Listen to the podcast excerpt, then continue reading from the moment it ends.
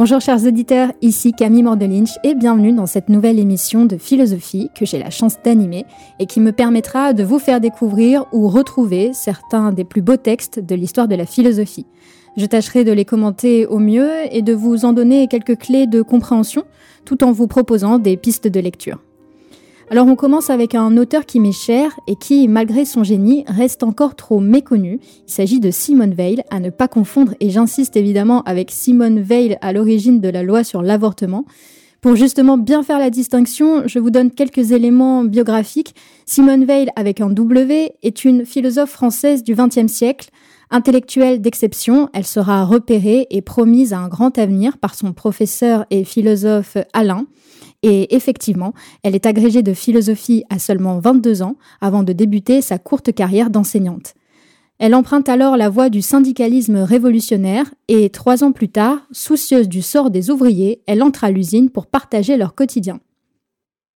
Ça révèle quand même du personnage quelque chose qui manque cruellement aujourd'hui. Je pense à la volonté de rendre agissante la pensée, d'ancrer ses idées dans le réel, et je crois que c'est là la marque des grands hommes, que de ne pas se protéger dans les sphères uniquement euh, savantes et spéculatives. Et Simone Veil mettait un point d'honneur à vivre conformément à ses idées, et surtout pas en simple intellectuel. De son expérience à l'usine sortira un livre après sa mort, La condition ouvrière, et d'abord animée par des aspirations révolutionnaires marxistes, elle partira combattre aux côtés des républicains dans la guerre civile d'Espagne, mais blessée, elle sera rapatriée avant même d'avoir pu y prendre part. Elle s'engagera ensuite dans la résistance à Londres et sur le territoire français, et sur le plan religieux, elle passera de juive non pratiquante à mystique chrétienne à la fin de sa vie, et devrais-je ajouter courte vie, puisqu'elle décède à 34 ans officiellement d'une tuberculose après avoir toujours eu une santé fragile, accablée par des maux de tête violents. Une vie donc intense, très riche, marquée par un esprit de résistance remarquable, une attention toute particulière envers les déshérités, une liberté de pensée et d'action entière, qui refusera d'ailleurs toute catégorie, et une passion pour la vérité qui commandera toute son existence, puisqu'elle écrit à son sujet J'aimais mieux mourir que vivre sans elle dans Autobiographie spirituelle. La figure de Simone Veil témoigne d'une existence exigeante en quête d'un absolu et nous allons tenter d'approcher sa démarche avec le texte que je vais vous présenter et qui concerne donc la fin de sa vie, période où elle s'engage dans un chemin de foi. Il faut savoir que si elle refuse volontairement le baptême par indépendance d'esprit vis-à-vis de l'Église, ses expériences mystiques la conduisent néanmoins à rencontrer le Christ.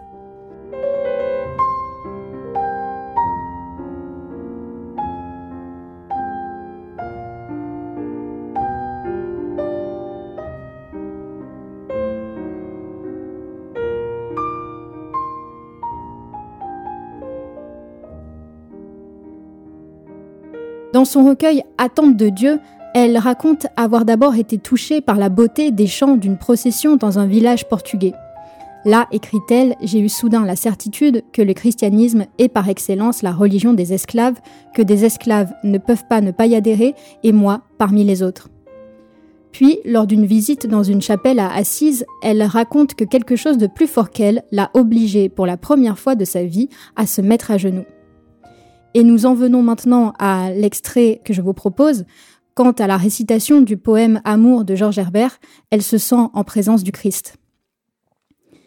J'y ai découvert le poème dont je vous ai lu une traduction malheureusement bien insuffisante, celui qui est intitulé Amour. Je l'ai appris par cœur. Souvent, au moment culminant des crises violentes de maux de tête, je me suis exercée à le réciter en y appliquant toute mon attention et en adhérant de toute mon âme à la tendresse qu'il enferme. Je croyais le réciter simplement comme un beau poème, mais à mon insu, cette récitation avait la vertu d'une prière. C'est au cours d'une de ces récitations que, comme je vous l'ai écrit, le Christ lui-même est descendu et m'a prise. Dans mes raisonnements sur l'insolubilité du problème de Dieu, je n'avais pas prévu la possibilité de cela, d'un contact réel, de personne à personne, ici-bas, entre un être humain et Dieu. J'avais vaguement entendu parler de choses de ce genre, mais je n'y avais jamais cru. Dans les Fioretti, les histoires d'apparition me rebutaient plutôt qu'autre chose, comme les miracles dans l'Évangile. D'ailleurs, dans cette soudaine emprise du Christ sur moi, ni les sens ni l'imagination n'ont eu aucune part. J'ai seulement senti, à travers la souffrance, la présence d'un amour analogue à celui qu'on lit dans le sourire d'un visage aimé. je n'avais jamais lu de mystique, parce que je n'avais jamais rien senti qui m'ordonnât de les lire. Dieu m'avait miséricordieusement empêché de lire les mystiques, afin qu'il me fût évident que je n'avais pas fabriqué ce contact absolument inattendu. Pourtant, j'ai encore à moitié refusé non mon amour, mais mon intelligence.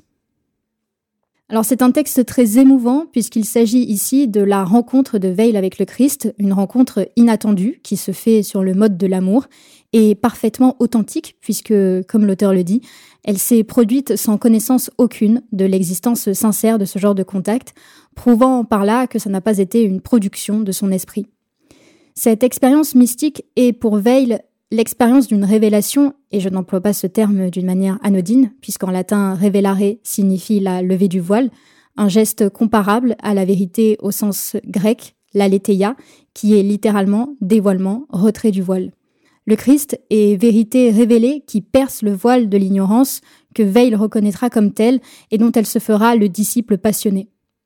Dans sa rencontre avec lui, la philosophe comprend que la foi est un don, un don divin.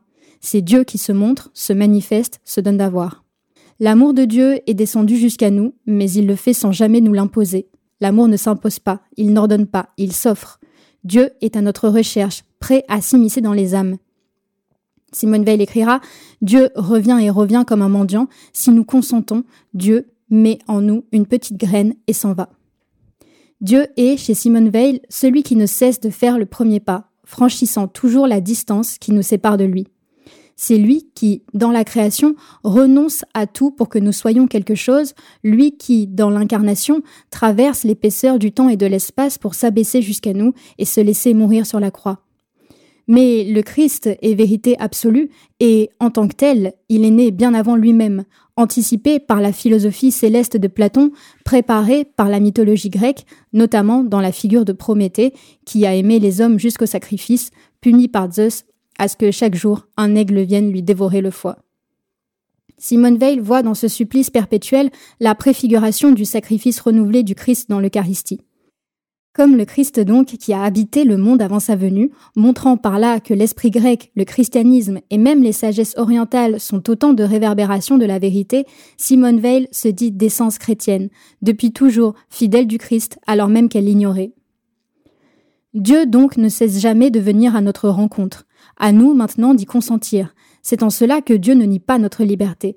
Il est de notre volonté d'accepter de le recevoir, de nous laisser toucher par son amour. Comment? Simone Veil parle de l'attention, cette mise à disposition de nous-mêmes offerte à la rencontre avec Dieu.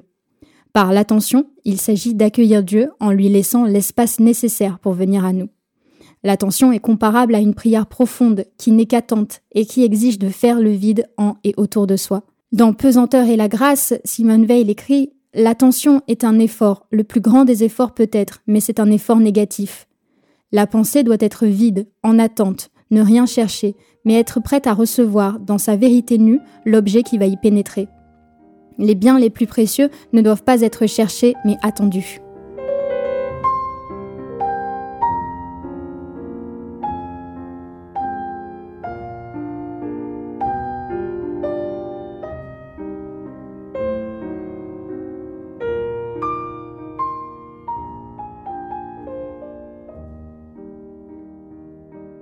Ainsi donc, il nous faut écarter les sollicitations extérieures, les préoccupations matérielles, le parasitage du monde, faire le vide en dehors et en soi.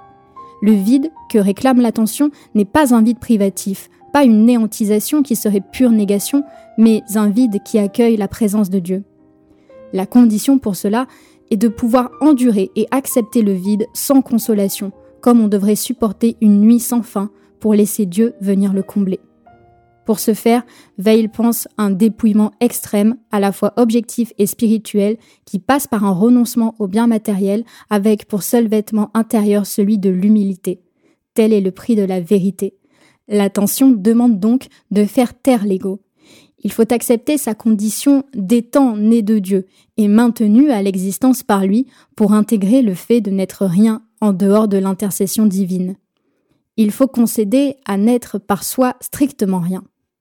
Simone Veil ira jusqu'à parler du suicide du jeu, cet ego encombrant, source d'illusions et d'idolâtrie qui s'aveugle et s'enorgueillit sur ses capacités. Nous devons être capables de détruire le jeu pour être pleinement attentifs, autrement dit réceptifs à la rencontre avec Dieu. Dans Pesanteur et la grâce, elle écrit Il faut renoncer en faveur de Dieu, par amour de lui et de la vérité, à ce pouvoir illusoire qu'il nous a accordé de penser à la première personne. Il nous l'a accordé pour qu'il ne soit possible d'y renoncer par amour. Il faut aimer la vérité jusqu'à se mettre à nu, jusqu'à s'anéantir soi-même. Mais le pouvons-nous vraiment? Le défi est d'autant plus grand que, pour Simone Veil, nous sommes soumis à une force qu'elle appelle la pesanteur. La pesanteur est la loi naturelle qui gouverne notre monde terrestre.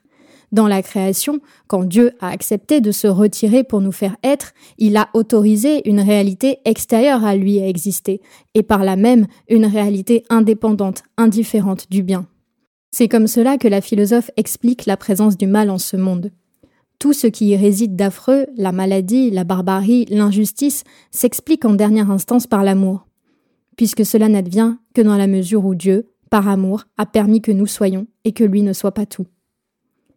Ici-bas donc, nous sommes soumis au malheur, pris dans cette force qu'est la pesanteur qui, au propre comme au figuré, abaisse tout et pousse les hommes à l'expression de leur puissance, à vouloir posséder, dominer, à être égoïstes. Pour nous en arracher et nous dépouiller, faire le vide, y compris de notre propre ego, une seule force capable de contrer l'implacable pesanteur peut nous aider. Il s'agit de la grâce. La grâce est le mouvement inverse, ascendant, qui lutte contre la descente de la pesanteur, la force qui, comme les plantes qui défient l'attraction terrestre, fait croître vers le haut. Assumer le vide, aller à sa néantisation, ne peut donc pas être l'œuvre de la volonté, puisque c'est à proprement parler surnaturel, au sens de contre-nature. Il nous faut le secours d'une force d'un autre ordre, celui de l'amour, la grâce. La grâce nous pousse à nous décréer, car nous purifier de tout, détruire le jeu, est en effet pour Simone Veil un processus de décréation. C'est le mouvement inverse de la création. Dans la création, Dieu a renoncé à être tout pour que nous soyons quelque chose. Il s'est par là même amoindri, comme il l'a réitéré par ailleurs au moment de l'incarnation, quand il a pris la forme d'un nouveau-né dans une mangeoire, puis mourut crucifié en esclave. À notre tour de limiter, de consentir à n'être rien, d'abdiquer, de renoncer à être pour que Dieu soit tout. Ainsi, dit-elle dans La pesanteur et la grâce, lui qui nous donne l'être, il aime en nous le consentement à ne pas être. Notre existence n'est faite que de son attente, de notre consentement à ne pas exister.